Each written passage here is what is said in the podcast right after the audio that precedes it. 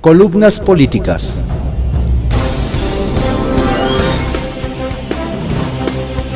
Continuamos con la audiosíntesis informativa de Adrián Ojeda Román, correspondiente a hoy, jueves 26 de agosto de 2021.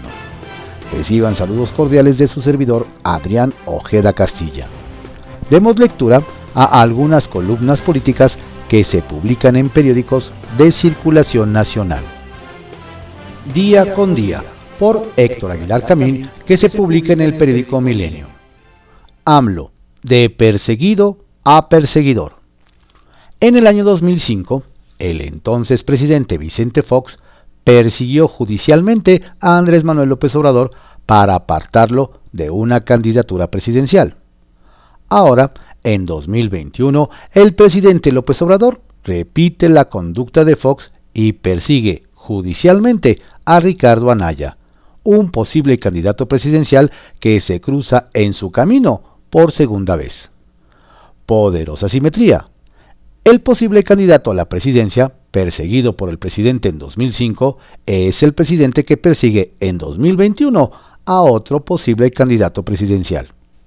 El perseguido presidencial de hoy, Ricardo Anaya, fue también el perseguido presidencial de 2018 por otro presidente, Enrique Peña Nieto, quien le imputó delitos en plena campaña de aquel año para favorecer al otro candidato de la contienda, López Obrador, el actual presidente.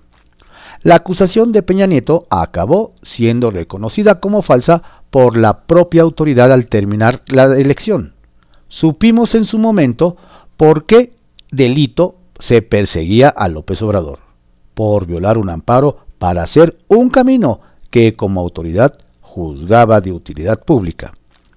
No sabemos los delitos por los que se persigue a Naya el día de hoy, salvo genéricamente por cohecho, asociación delictuosa y lavado de dinero con penas acumulables de 30 años de prisión.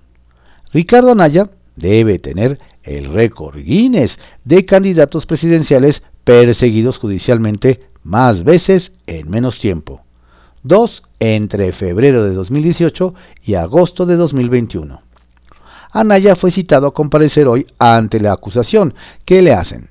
Tiene dos opciones, presentarse, quedar vinculado a proceso y sentenciado a prisión preventiva, o no presentarse, dejar suspendido el proceso y quedar expuesto a que le giren orden de presentación o de aprehensión, y al final de extradición, si como ha dicho él mismo está en el extranjero.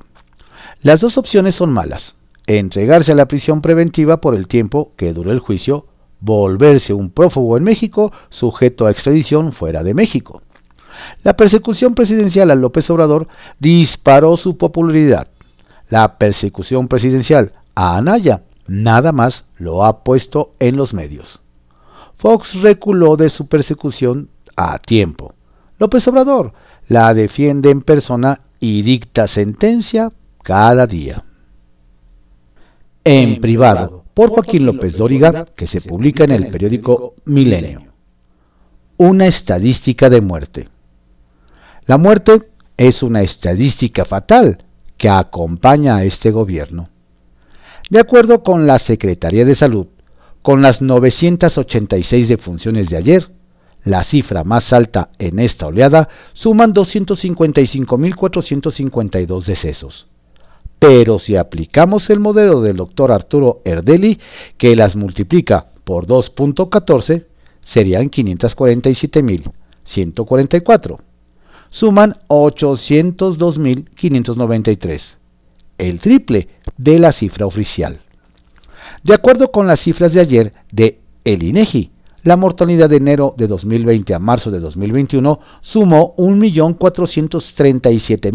1.437.476 decesos cuando la proyección para ese lapso era de 940.000, es decir, un exceso de 497.746 básicamente por el COVID. Si a este excedente mortal sumamos el parte oficial de anoche, 255.452 muertes de un total de 752.928, cercano a la predicción Erdeli, Y si añadimos los 98.001 homicidios dolosos registrados al día de ayer, vemos con pavor como un común denominador de gobierno a la muerte, lo que el discurso oficial busca minimizar con el manejo de sus otros datos. Pero la estadística con sus propios datos es implacable, mejor dicho, devastadora, y no para el gobierno, para los mexicanos. Nota. Ayer el presidente, burlándose, me propuso como candidato presidencial del bloque conservador y se carcajeó. Le respondo, no pertenezco a ningún bloque. Nunca he buscado un cargo político. Soy reportero y soy mexicano por la privilegiada decisión personal de elegir. Nací en Madrid, lo que sabe perfectamente, por lo que la Constitución me lo impide. Sea usted serio, presidente. Nunca me he burlado de usted ni le he faltado el respeto. No se burle usted de mí, ni me lo falte otra vez. Respete, como dice, la investidura presidencial. Mm, don Joaquín pide peras al olmo. Retales. 1. Spots. En uno de los spots con motivo de su informe, el presidente afirma que ya se vacunó a 60% de la población. Y no es verdad. Con esquema completo, al día de ayer había 31.703.790 mexicanos, 31.7% de la población y con los 25 millones 38.349 de una sola dosis que no están inoculados suman 56 millones 742.139, menos del 50%. Hay 70 millones sin vacunar y la voz remata, hechos no palabras, como en el pasado. 2. Cabal. Carlos Cabal vuelve a los tribunales. Ayer la Fiscalía Capitalina logró una orden de aprehensión en su contra por fraude, por un crédito que pidió a la empresa Bosque Real para el conflicto de Radiópolis. Pronto le vendrá otro en el mismo sentido. 3. Megabancada. La orden es que Morena mantenga los órganos de gobierno de la Cámara de Diputados donde habría perdido la presidencia de la Junta de Coordinación Política el coordinador Ignacio Mier anunció la creación de una megabancada con el verde y PT. 277 diputados para hacerse de, de esas posiciones, lo que el bloque opositor, 223 legisladores, se opone. Y aún no se instalan. Arsenal, por Francisco Garfias, que se publica en el periódico Excelsior. El round que perdió el presidente. El video de Ricardo Naya salió tempranito, antes de la mañanera. Era su respuesta a la petición que le hizo López Obrador para que se presente este jueves en el reclusorio norte y responda a las acusaciones que le hizo Emilio Lozoya de recibir sobornos a cambio de aprobar la reforma energética. El panista tomó la palabra. Promete ir a reclusorio a condición de que sea el mismo día, a la misma hora, ante el mismo juez que sus hermanos Pío y Martín. A los López Obrador los, los grabaron cuando recibían fajos de billete, disque para el movimiento. Otra condición es que le den el mismo trato que a Pío y a Martín, y que se valoren las pruebas de la misma manera. De ellos hay videos recibiendo dinero en efectivo. Las acusaciones contra mí son un invento tuyo en la boca de los Oya. Por eso no hay pruebas, le dice al presidente. Y le preguntó, hablándole de tú, ¿no será que no puedes proceder en contra de tus hermanos porque el dinero que estás recibiendo en esos videos era en realidad para ti? El mensaje de Anaya desquició al presidente. Perdió el control. Su respuesta fue una luz de calificativos chueco, hipócrita, mañoso. Sabe muy bien que yo no persigo a nadie, no soy de malas entrañas, no odio, no soy igual a ellos. De manera mañosa me echa la culpa para buscar protección. Es como el que le arrebata la bolsa a una señora y empieza a gritar, al ladrón, al ladrón, al ladrón. Que, que asuma su responsabilidad, pidió López Obrador. Agregó, en el caso de mis hermanos, igual que la autoridad competente actúe, yo no tengo que ver con la fiscalía. Ya no es tiempo de antes en que el presidente le ordenaba al procurador lo que tenía que hacer, aseguró. En ese momento me asaltó la duda. Si no es el tiempo de antes, entonces, ¿por qué la Fiscalía General de la República no ha actuado frente a las evidencias de los videos? ¿No lo hace porque es autónomo o porque los hermanos se apellidan López Obrador? ¿Usted qué cree? Nah, no sea mal pensado. Seguro que eso nada tiene que ver. El round de ayer lo ganó claramente Ricardo Anaya. Él llevó la iniciativa. Logró que el presidente cayera en la provocación y reaccionara con calificativos. Horas después de la mañanera, los súbditos de Palacio intentaban hacer un control de daños. El exdiputado Mario Delgado, presidente de Morena, sacó otro video para denostar al panista. Casi se muerde la lengua cuando dijo que Anaya piensa que vivimos en los tiempos de antes, cuando se fustigaba a los opositores y desde las instituciones se fabricaban delitos. Hoy sale a acusar a nuestro presidente de que lo quiere meter a la cárcel y a decir que no le tiene miedo. No es al presidente al que debe tenerle miedo, sino a su pasado oscuro, lleno de corrupción, moches y oscuritos que hay que hoy salen a la luz. Si no es culpable de ningún delito, ¿por qué abandona el país? se preguntó. La respuesta la dio Damián Cepeda. No hay condiciones para un juicio justo. ¿O será que ya se radicó a jueces como Delgadillo Padierna, quien se sirvió de una licencia falsa para meter al bote a Rosario Robles sobre pretexto de riesgo de fuga? Es pregunta. La Fiscalía General respondió también a presiones del PAN, que le exigía entregar la carpeta de investigación a los abogados de Anaya. Los chicos de Gertz subieron a redes una extraña versión pública del expediente. El documento dice que a Anaya se le entregaron 6.800.000 pesos para que votara por la reforma energética que privatizaría la producción petrolera mexicana a favor de empresas extranjeras como Odebrecht. Habla de dos testigos que afirman haber visto a Ricardo visitar las oficinas de Lozoya cuando era director de Pemex. Respuesta breve de Anaya. Mi voto fue ocho meses antes de la supuesta entrega. Llevaba seis meses de no ser diputado cuando supuestamente ocurrió. ¿Un voto a favor es prueba de que se recibió un soborno? ¡Qué locura! Lo único que ha logrado López Obrador con sus persistentes ataques a Naya es que los azules cierren filas para defenderlo. Les construye un candidato presidencial que no encuentran. Anaya es el militante panista más conocido. Lo superan Felipe Calderón y Fox, pero ya no son del partido. Diputados y senadores de Acción Nacional, incluidos los coordinadores, amenazaron con trasladarse a la Fiscalía a exigir la entrega de la carpeta a los defensores.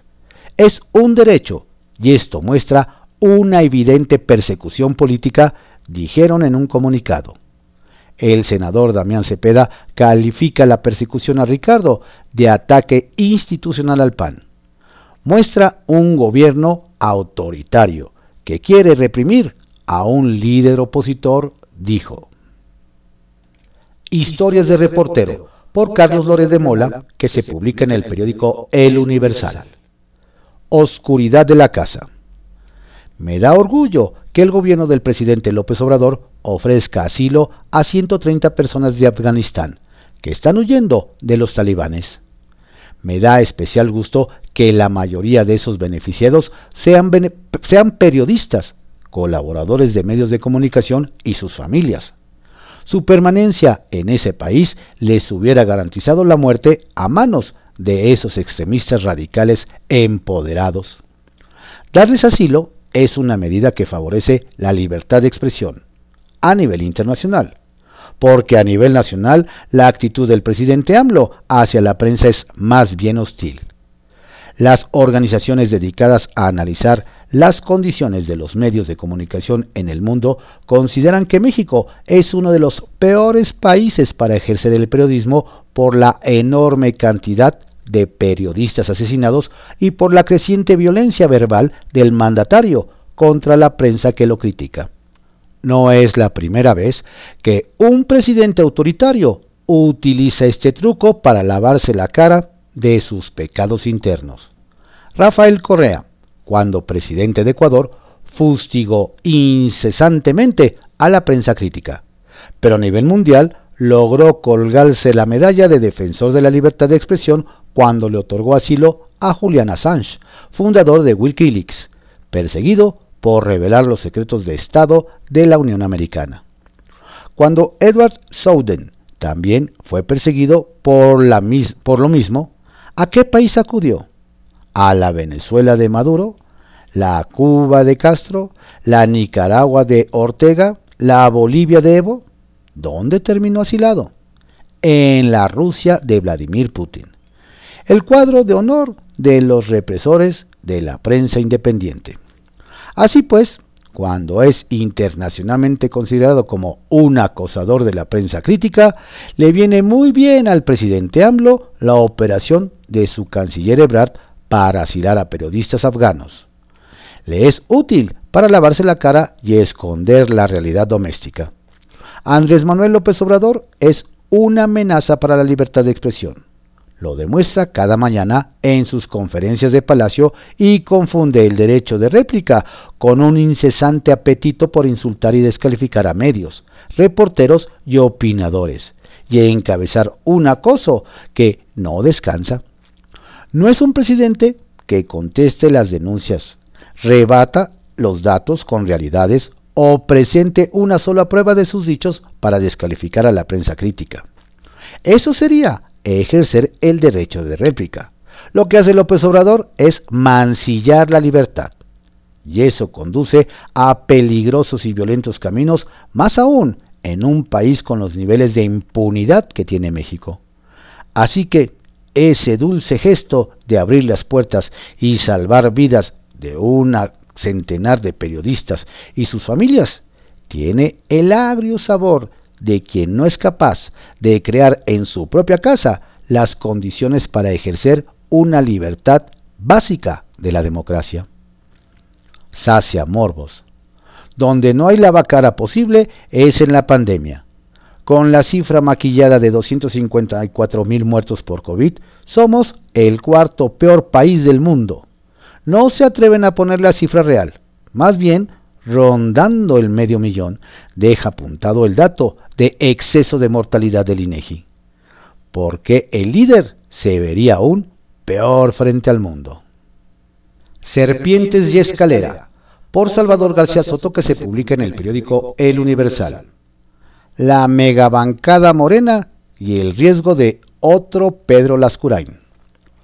Ahora que Morena el partido gobernante amenaza con constituirse junto con sus aliados del PT y el Partido Verde en una megabancada que se convierta en una planadora estilo perista para imponer a quien ellos quieran con presidente de la Jucopo y de la mesa directiva de la Cámara de Diputados, conviene apuntar algunos peligros que entrañarían las decisiones caprichosas e impositivas de una mayoría artificial y forzada en San Lázaro, como la que quiere imponer el morenismo.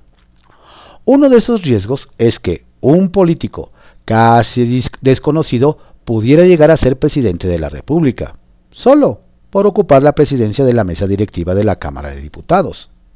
En las últimas semanas se mencionó, y él mismo lo ha dicho en entrevistas, que el diputado Sergio Carlos Gutiérrez Luna podría ser designado como presidente de la Cámara de Diputados para la siguiente legislación federal. Si ese nombramiento se concreta por decisión de la mayoría morenista y a contracorriente de lo que opine la oposición, el diputado Gutiérrez Luna, que tiene apenas su primera experiencia como legislador federal, asumiría provisionalmente la presidencia de la República en un caso hipotético de revocación de mandato y sería presidente al menos un mes. Y es que el artículo 84 de la Constitución, reformado en 2019 para introducir la figura de la revocación de mandato que realizará en el año 2022, dice textual que en caso de haberse revocado el mandato del presidente de la República, asumirá provisionalmente la titularidad del Poder Ejecutivo quien ocupe la presidencia del Congreso. Dentro de los 30 días siguientes, el Congreso nombrará a quien concluirá el periodo constitucional. Así es como un político poco conocido y sin mucha trayectoria y experiencia en cargos públicos podría llegar a ser presidente del país al menos por un mes, aunque no se descarta que el mismo Congreso elija por mayoría al presidente de la Cámara de Diputados como presidente interino o sustituto, tal y como también establece el mismo artículo 84, que señala que en caso de falta absoluta de presidente, asume el secretario secretaria de gobernación, en tanto el Congreso elija a un presidente sustituto. A todo esto, ¿quién es Sergio Carlos Gutiérrez Luna? Es un político veracruzano, abogado de profesión, quien llegó al estado de Sonora a trabajar en la campaña del panista Guillermo Padres Elías, junto con su gran amigo, también veracruzano, José Roberto Ruiz Saldaña. Hoy, el diputado veracruzano irá por su segundo periodo como diputado, tras haber ganado su reelección en las pasadas elecciones federales. Ignacio Mier ya le confirmó que será nombrado por la mayoría como presidente de la Cámara de Diputados y aunque la oposición no está de acuerdo, si los morenistas y sus aliados imponen su voluntad, creando una megabancada como amenazan. Sergio Gutiérrez Luna puede llegar a ser presidente de ganar el sí en la revocación de mandato.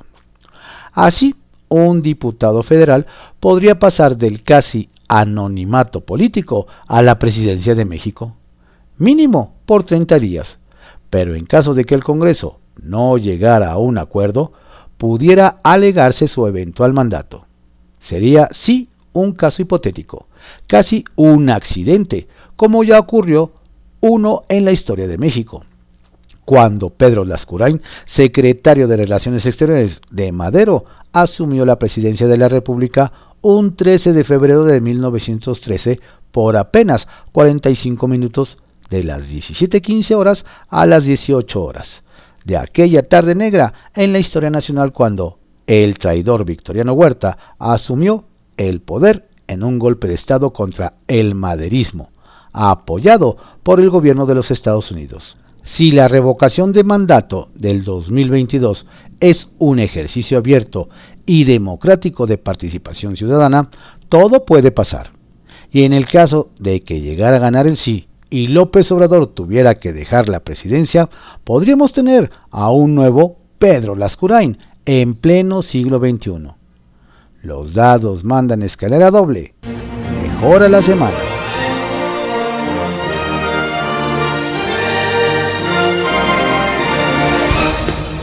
Estas fueron algunas columnas políticas que se publican en periódicos de circulación nacional en la audiosíntesis informativa de Adrián Ojeda Román, correspondiente a hoy, jueves 26 de agosto de 2021.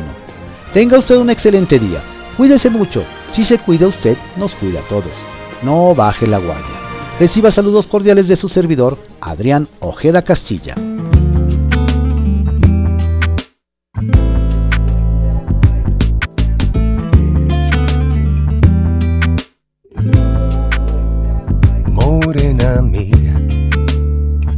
contarte hasta diez. Uno es el sol que te alumbra, dos tus piernas que mandan, somos tres en tu cama. Tres, morena mía. Y el cuarto viene después. Cinco tus continentes, seis las medias faenas de mis medios calientes. Sigo contando ahorita. Bien, bien, bien, bien, bien, bien.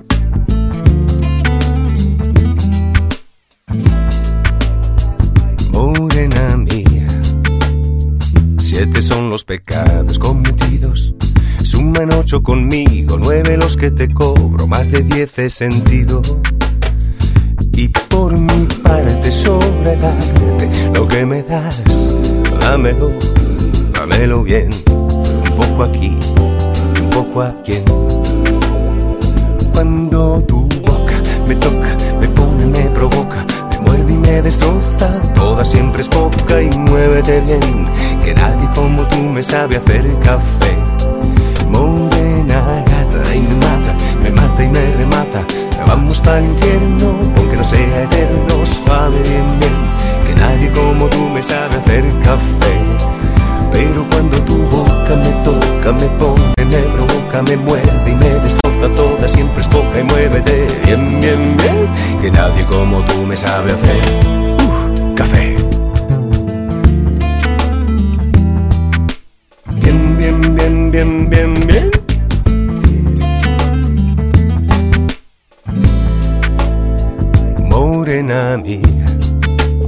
Si esto no es felicidad, que baje Dios y lo vea, y aunque no se lo crea, esto es gloria. Y por mi parte pongo el arte, lo que me das, dámelo y dalo bien, un poco así, un poco a quien. Pero cuando tu boca me toca, muerde y me destroza, toda siempre es poca y muévete bien, que nadie como tú me sabe hacer café. Morena gata y me mata, me mata y me remata.